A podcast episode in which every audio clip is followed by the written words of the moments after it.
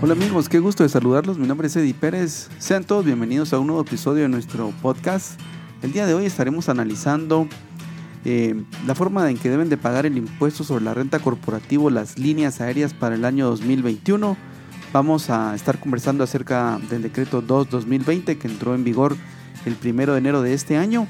Así que sean todos bienvenidos a un nuevo episodio de este podcast.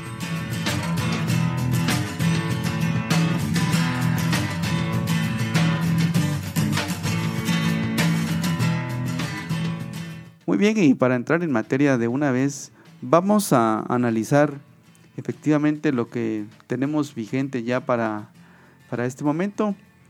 Eh, el año pasado, el 10 de febrero del año 2020, fue publicado en el diario oficial el decreto 2-2020, que básicamente lo que trae son reformas a la ley de actualización tributaria. Ustedes saben que en Guatemala la normativa de ISR está incluida en la ley de actualización tributaria, en el decreto número 10-2012. Y básicamente lo que se agregó ahí fue el artículo 21 bis y adicionalmente el artículo 21 ter y se modificó el artículo 38 relacionado con el tema de los pagos trimestrales. Vamos a hacer un análisis muy rápido del artículo 21 bis. También vamos a analizar eh, el artículo 21 ter y el 38 relacionado con el tema de los pagos trimestrales por cada uno de los bloques de este podcast.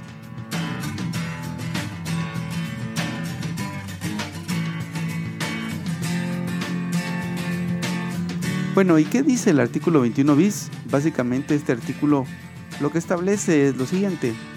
Costos y gastos deducibles para contribuyentes que desarrollan actividades de transporte aéreo internacional. Los contribuyentes que realicen actividades de transporte de carga y de personas, en ambos casos vía aérea entre Guatemala y otros países e independientemente del lugar en que se emitan o paguen los fletes o pasajes, y que dichos contribuyentes estén constituidos en el extranjero y sus operaciones generadoras de renta sean realizadas por sucursales, agencias y otros establecimientos permanentes en la República de Guatemala, determinan los costos y gastos deducibles de conformidad con el artículo 21 de esta ley y adicionan a los mismos una porción de los gastos y costos globales que reporte la casa matriz de acuerdo con la fórmula siguiente.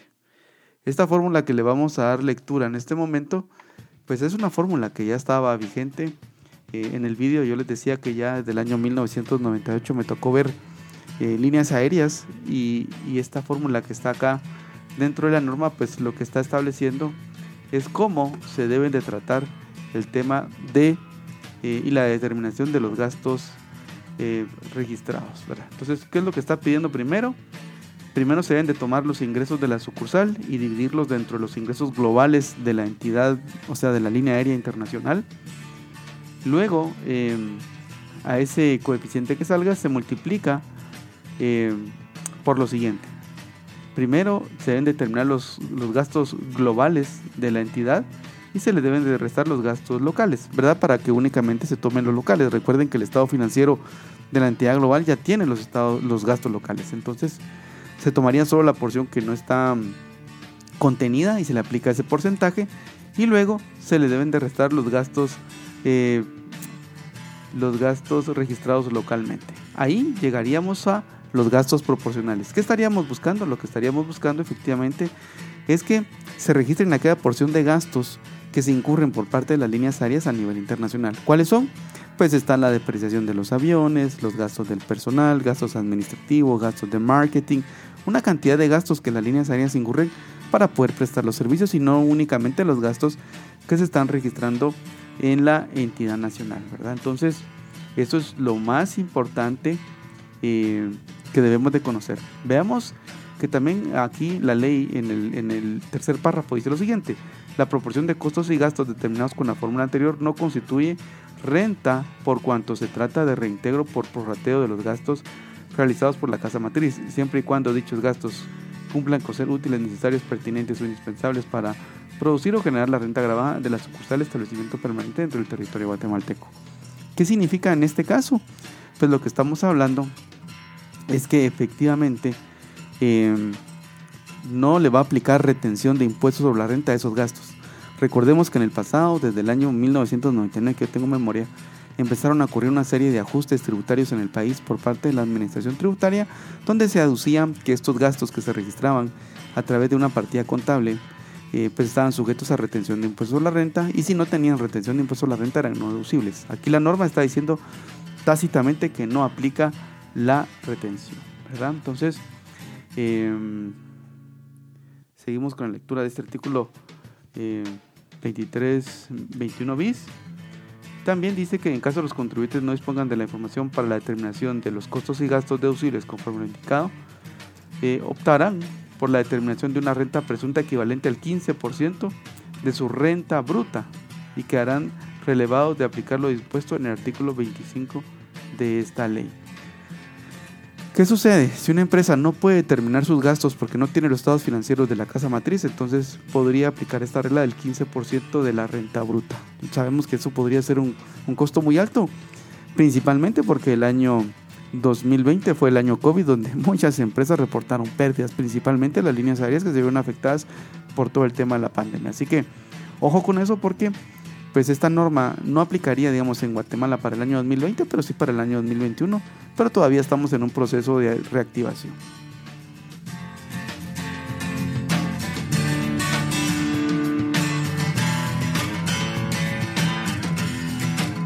Bueno, y ahora veamos lo que dice el artículo 21 ter, siempre este decreto 2-2020. Aquí dice que para efectos del cumplimiento de lo establecido en el artículo 21 bis de la ley, deben documentarse los resultados obtenidos por la casa matriz como base para el cálculo para la aplicación de la fórmula en la determinación del monto proporcional de los gastos y costos deducibles correspondientes a la sucursal en Guatemala, utilizando como base, ojo con esto, los estados financieros auditados de conformidad con las normas internacionales de contabilidad de venta debidamente apostillado y traducido al idioma español. Ojo con esto porque aquí nosotros tenemos que tomar en cuenta que las líneas aéreas normalmente no todas utilizan las NIC o las NIF que serían en Guatemala. Algunas utilizan US GAPS, ¿verdad? Son que podrían tener diferencias importantes con las NIF entonces, ojo con eso porque, por ejemplo, si una empresa americana quisiera utilizar esta fórmula, pues tendría que primero a traducir sus estados financieros a NIF, ¿verdad? Lo segundo, deben de estar debidamente apostillados. Y lo tercero, lo más importante, deben de ser traducidos al idioma español. Recuérdense que los estados financieros de las casas matrices normalmente están en el idioma inglés porque son los estados financieros que se publican en la bolsa de valores. Entonces aquí tenemos varios requerimientos que tenemos que tener. Y yo diría uno más, es que eh, la moneda, ¿verdad? La moneda. Deben de estar traducidos eh, en quetzales, porque no vamos a hacer prorrateo en dólares, sino que en quetzales. Entonces, ojo con eso porque tendríamos que hacer ese prorrateo para poder determinar primero eh, esa traducción de esos estados financieros. Entonces, ahí tenemos otro asunto importante que yo creo que vale la pena que lo tomemos en consideración.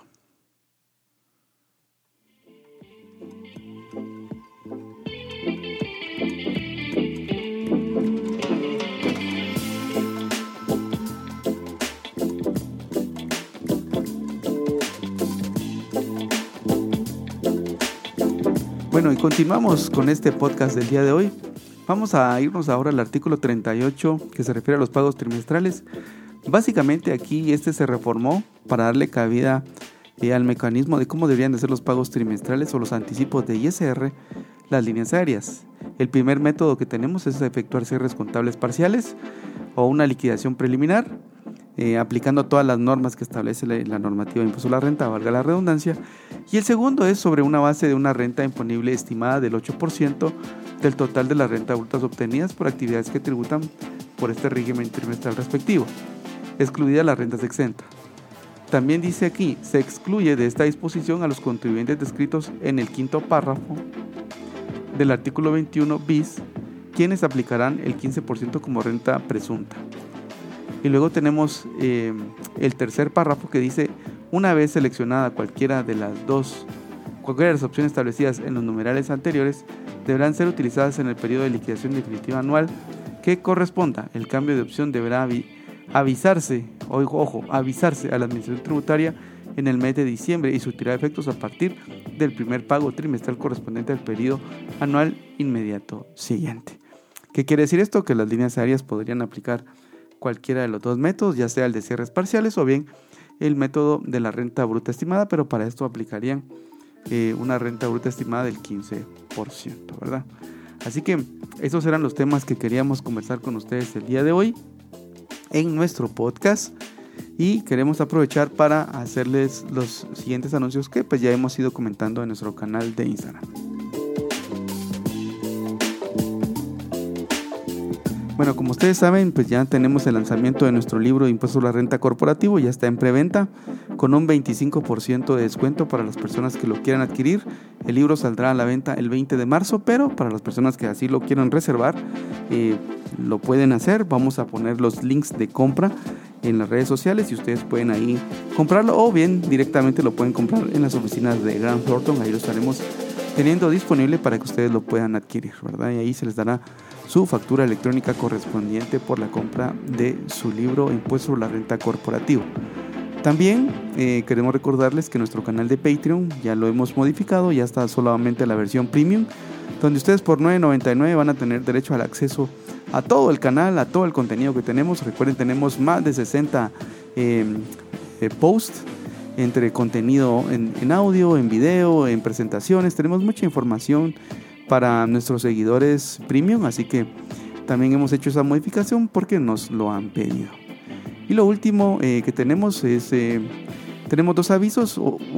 Eh, primero vamos a subir una versión revised, si lo queremos llamar de alguna manera, de nuestro libro Impuesto a la Renta Corporativo. Para todas las personas que ya lo tienen, lo pueden descargar sin ningún costo, ¿verdad? y ustedes tendrán ahí la nueva versión de nuestro libro totalmente disponible. Y para las personas que han comprado el libro, vamos a tener una promoción especial. Vamos a tener un descuento del 50% del valor del libro para que ustedes lo puedan adquirir en la versión física, ¿verdad? Para esto tendrán que presentar su recibo de compra, ¿verdad? Y también para las personas que sean seguidores de Patreon en la versión premium también se les dará un 50% de descuento. Recuerden, esta promoción estará vigente hasta el 20 de marzo. Después de eso, pues ya tendremos el precio normal del libro eh, que será de 40 dólares. Así que eh, amigos, si ustedes están interesados, para todas las personas que nos lo estuvieron pidiendo, ahí está, ahí está listo ya nuestro libro Impuesto sobre la Renta Corporativa. Amigos, sin más, les deseo todo lo mejor. Recuerden, mi nombre es Eddie Pérez. Si desean escribirme para comentarme sobre algún tema específico que quieran que conversemos acá en nuestro canal, pues con mucho gusto me pueden escribir por Instagram, en nuestra página de Facebook, por LinkedIn y también estamos en Twitter. Así que les deseo nuevamente todo lo mejor. Cuídense, por favor, la pandemia sigue. Ya vino la vacuna, es una gran noticia. Así que ya vamos a empezar pues, a hacer esa fila para poder estar vacunados y ya eh, empezamos a olvidar de este COVID-19. Un abrazo nuevamente, cuídense, chao.